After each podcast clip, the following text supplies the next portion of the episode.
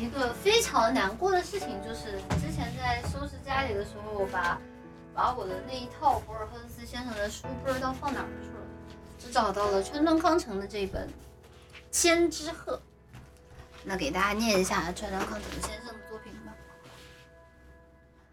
这本因为其他的都是长篇，长篇其实不太适合在睡觉之前给大家念，因为故事并不能完结。但是既然只有这篇，那就这篇吧。妈呀！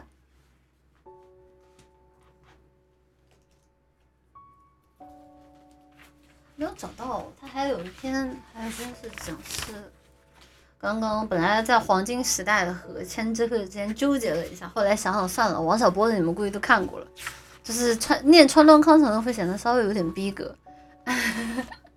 王小波你们都看过了，不想念。好的，我们来看一下啊，是来自于川端康成先生的《千只鹤》一书。菊菊治踏入镰仓元觉寺院时，对于是否去参加茶会还在踌躇不决。时间已经晚了。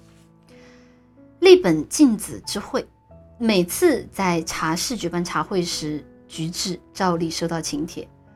可自从父亲辞世后，他一次也不曾去过，因为他觉得给他发请帖只不过是一种顾及亡父情面的礼节，实在不屑一顾。然而这回的请帖上却附加了一句：“切盼莅临，见见我的一个女弟子。”读了请帖，菊治想起了镜子的那块痣。菊治记得，大概在八岁、九岁的时候，父亲带他到镜子的家。镜子正在茶室里敞开胸脯，用小剪子剪去痣痣，剪去痣上的毛，毛毛长在痣长在左乳房上，占着半边面积，直接延展到心窝，有手掌那么大。那黑子的痣上长着毛，镜子用剪子把它剪掉了。哟，少爷也到来了。镜子吃了一惊，本想把衣襟合上。可是，也许是他觉着慌里慌张的反而不好，于是稍转过去身，慢慢的把衣襟掖进了腰带里。他之所以吃惊，大概不是因为看到菊治父亲，而是看到菊治才慌了神。女佣到正门去接应，并通报过了，镜子自然是知道菊治的父亲来了。父亲没有直接走进茶室，而是坐在邻近的房间里。这里是客厅，现在成了学习茶道的教室。父亲一边观赏着壁龛的挂轴，一边漫不经心地说：“给我来碗茶吧。”哎，镜子应了一声，却没有立刻站起来。镜子那些像男人胡子般的毛掉落在放在他自己膝上的报纸，举止全都看在眼里。大白天，老鼠竟在天花板上跑来跑去。靠近廊子处，桃花已然绽开。镜子尽管在炉边烧茶，神态还是有些茫然。此后十天，菊治听见母亲对父亲像是要揭开亲人秘密似的说：“镜子因为胸脯上长了块痣，所以才没有结婚。”父亲以为母母亲以为父亲并不知晓，他似是很同情镜子，脸上露出了怜悯的样子。哦哦，父亲半带惊讶的随声附和，却说：“不过让丈夫看见了又有什么关系呢？只要胸前取得谅解就好了嘛。”我也是这么说的呀。可是胸脯上有这么大痣的事，女人家哪说得出口？可她已经不是小姑娘了，毕竟难以启齿呀。就算婚后才发现，在男人来说，也许会一笑了之。可是，这么说，他让你看那块痣了吗？哪能呢？净说傻话，只是说说而已吗？今天他来查到教室时，闲聊了一阵子，这才坦白出来。父亲沉默不语。就算结了婚，男方又会怎样呢？也许会讨厌，会感到不舒服吧。不过也很难说，说不定这种秘密会变成一种乐趣。一种魅惑，也许这个短处还会引出别的长处呢。实际上，这不是什么大不了的毛病。我也安慰说他这不是毛病，可他说这块痣长在乳房上。嗯，一想到孩子出生后要喂奶，他就倍感痛苦。就算是父丈夫认可，为了孩子也这么说，是因为有块痣，水就出不来吗？不是的，他说孩子吃奶时会让孩子看见，他会觉得痛苦。我倒是没想到这一层，不过设身处地的想一想，当事人不免有各种想法。婴儿从出生之日就要喂奶，睁眼看到东西的第一眼就能看到母亲这块丑陋的痣。孩子对这个世界的第一印象，对母亲的第一印象就是这颗丑陋的痣，它会深刻的缠住孩子的一生啊。嗯，不过他也过滤了，何苦呢？说的是呀，给孩子喂牛奶或者请个奶妈不也可以吗？只要是出奶，长块痣也无大碍嘛。哎呀，那可不行！我听他说那番话后，眼泪都淌出来了。心想，这有道理啊！就说咱家菊治吧，我也不愿意让他嘬那块有痣的奶。唉，是啊，菊治对佯装不知的父亲感到义愤。菊治都看见镜子的痣了，父亲竟然无视他，他对这样的父亲也感到厌恶。然而，事隔将近二十年后的今天，菊治回顾当年，父亲一定也很尴尬吧。于是他不由得露出苦笑。另外，菊治十几岁的时候，不时想起母亲的话，担心另外吃了长块痣的奶的异父弟、异母弟妹，这使他感到有些不安，也有些害怕。他不仅害怕别处有自己的异母兄弟，更害怕有这样的孩子。他不由得想象着孩子吃了那块痣长毛的奶。似乎总是抱有一种对恶魔的恐惧感。幸亏镜子没有生孩子，往坏里猜，也许父亲没让他，或者不想让他生孩子，便向他吹风说痣和婴儿的事使母亲流了泪。总之，总总之，父亲死前是都没有出现过镜子的孩子。菊治和父亲一起看了那块痣后不久。大概镜子琢磨着得赶在菊治告诉母亲之前先下手为强，于是就向他的母亲坦率地说出了这些事儿。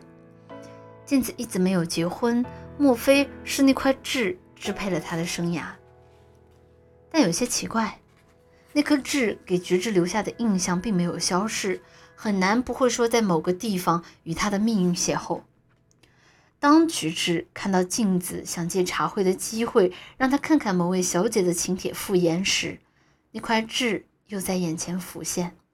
于是蓦然想到，镜子介绍的会是某个毫无瑕疵的玉姬杰夫的小姐吗？菊枝还曾这样胡思乱想：难道父亲不曾用手指去捏过长在镜子胸脯上的那块痣吗？甚至还咬过那块痣呢。如今，菊枝走在寺院山中小鸟周啾鸣转的庭院里，那种胡思乱想掠过脑海。但镜子被菊治看到那块之后两三年，不知怎的竟变得有些男性化，如今则整个变得中性，实在是有些蹊跷。今天的茶席上。镜子也在施展着他那麻利的本事，不过也许是那乳房已然变得干涸。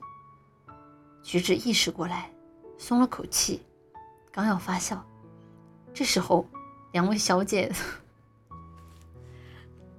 两位小姐从后面急匆匆地赶了上来。菊治驻步让路，并探寻道：“请问是丽本女士的茶会，顺着这条路往里走吧？”“是的。”两位小姐同时回答：“菊治不用问路也是知道的。再说，就凭小姐这身和服装扮，也可以判断他们是去参加茶会的。不过，他是为了要使自己明确赴茶会才这样探寻的。”那位小姐手拿着一个粉红色绸周绸包袱皮包裹的小包，上面会有一只洁白的千纸鹤，美极了。两位小姐走进茶室前，换上布袜时，菊治也来了。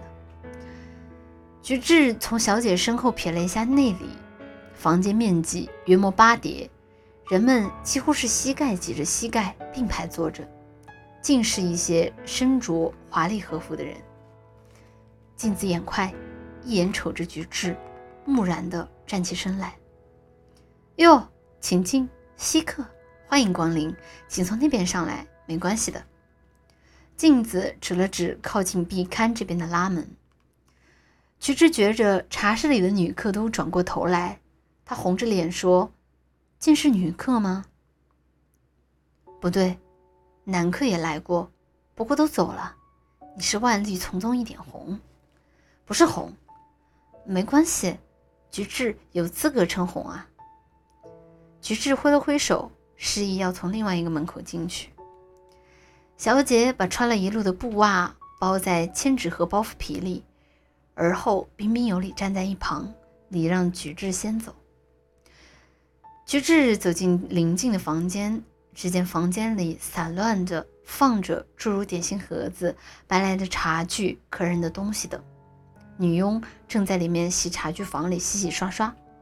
镜子走走了进来，像下跪似的跪坐在菊治面前，问道。